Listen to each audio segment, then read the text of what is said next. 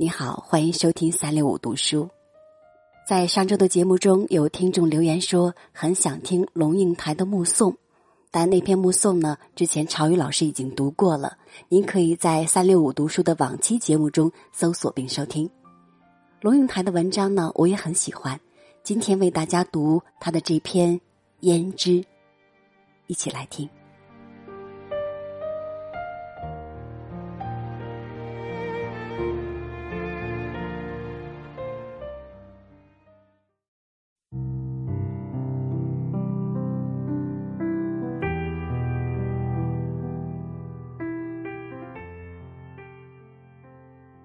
每次到屏东去看妈妈，还没到时，先给她电话。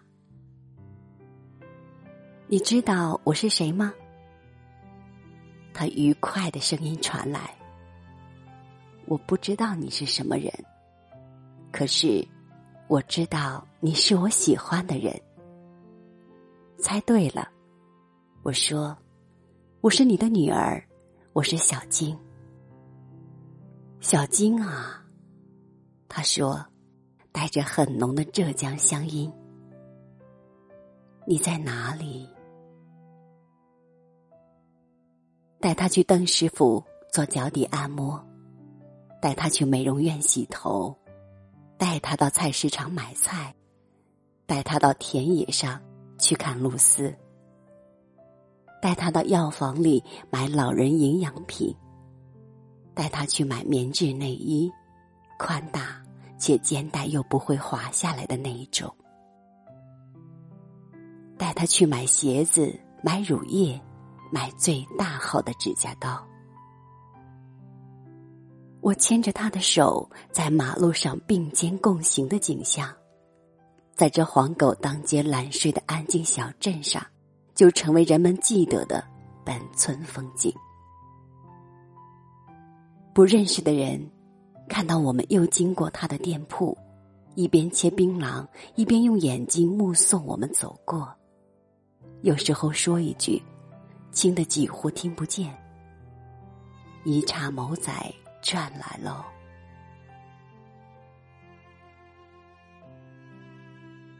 见时容易，别时难。离开他，是一个复杂的工程。离开前二十四小时就得先启动心理辅导。我轻快的说：“妈，明天就要走了。”他也许正用空蒙蒙的眼睛看着窗外的天，这时马上把脸转过来，慌张的看着我：“要走了？怎么要走呢？”我保持声音的愉悦。要上班，不然老板不要我了。他垂下眼睛，是那种被打败的神情，两手交握，放在心上，像个听话的小学生。跟上班是不能对抗的，他也知道。他低声自言自语：“哦，要上班。来，我拉起他的手，坐下，我帮你擦指甲油。买了很多不同颜色的指甲油，专门用来跟他消磨卧房里的时光。他坐在床沿，顺从的伸出手来。”我开始给他的指甲上色，一片一片慢慢上，每一片指甲上两层。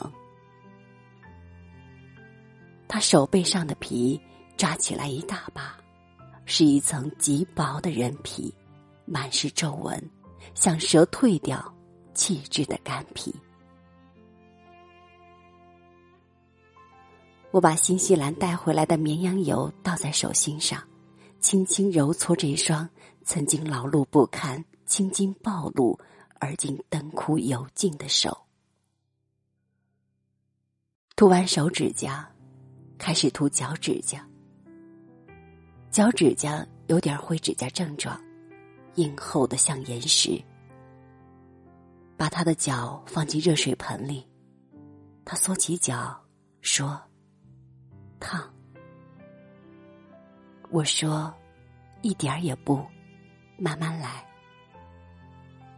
浸泡五分钟后，脚趾甲稍微松软了，再涂色。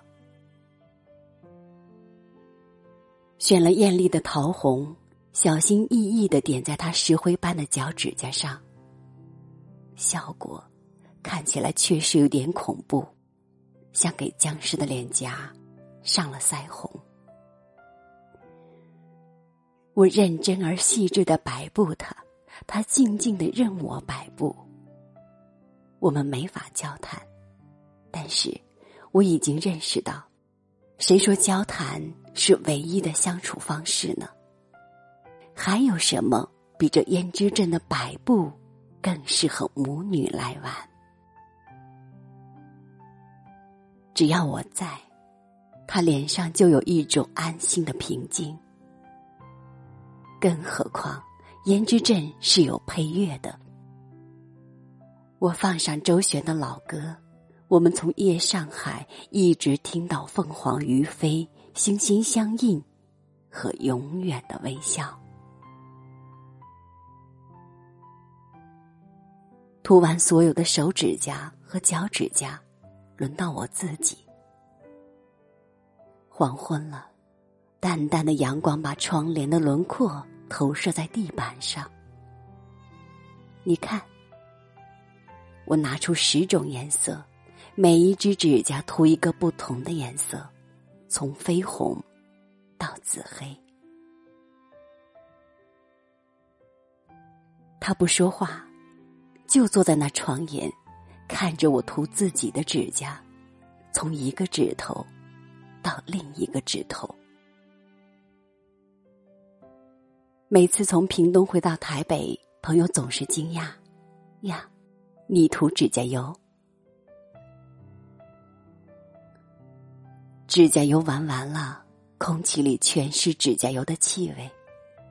我说：“明天，明天我要走了，要上班。”他有点茫然。要走了？怎么要走了？那我怎么办？我也要走呀！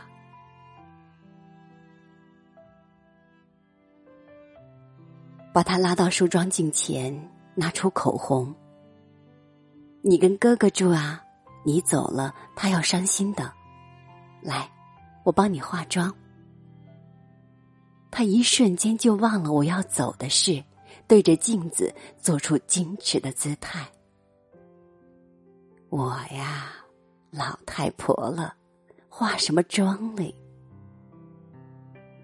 可是，他开始看着镜中的自己，拿起梳子梳自己的头发。她曾经是个多么耽溺于美的女人啊！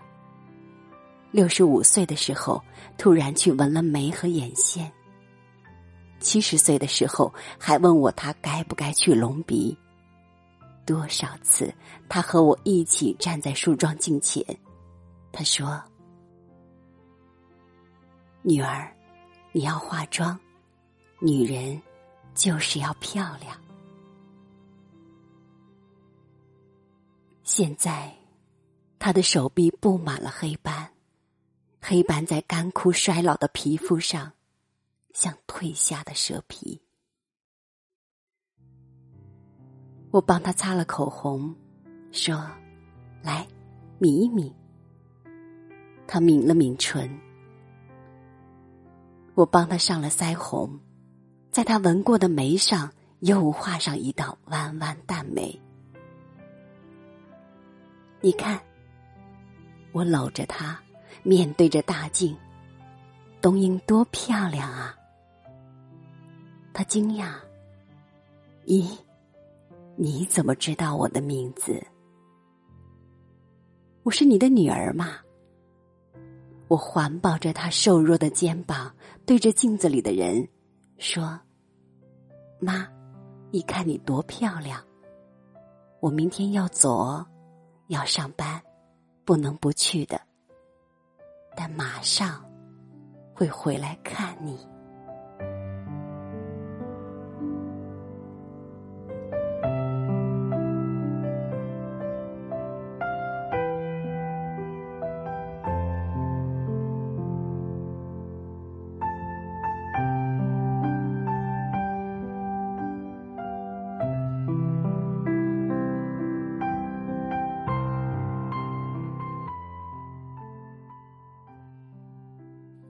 也许那些生命的光阴，就在一天天空蒙蒙的等待里日渐模糊。可我们是不是可以更加用心的把那些温馨的时光拉长再拉长，然后把它永远刻进我们的心房？这里是三六五读书，我是主播云公子，感谢您的收听。欢迎您关注微信公众号“三六五读书”，收听更多主播音频。咱们下期再见。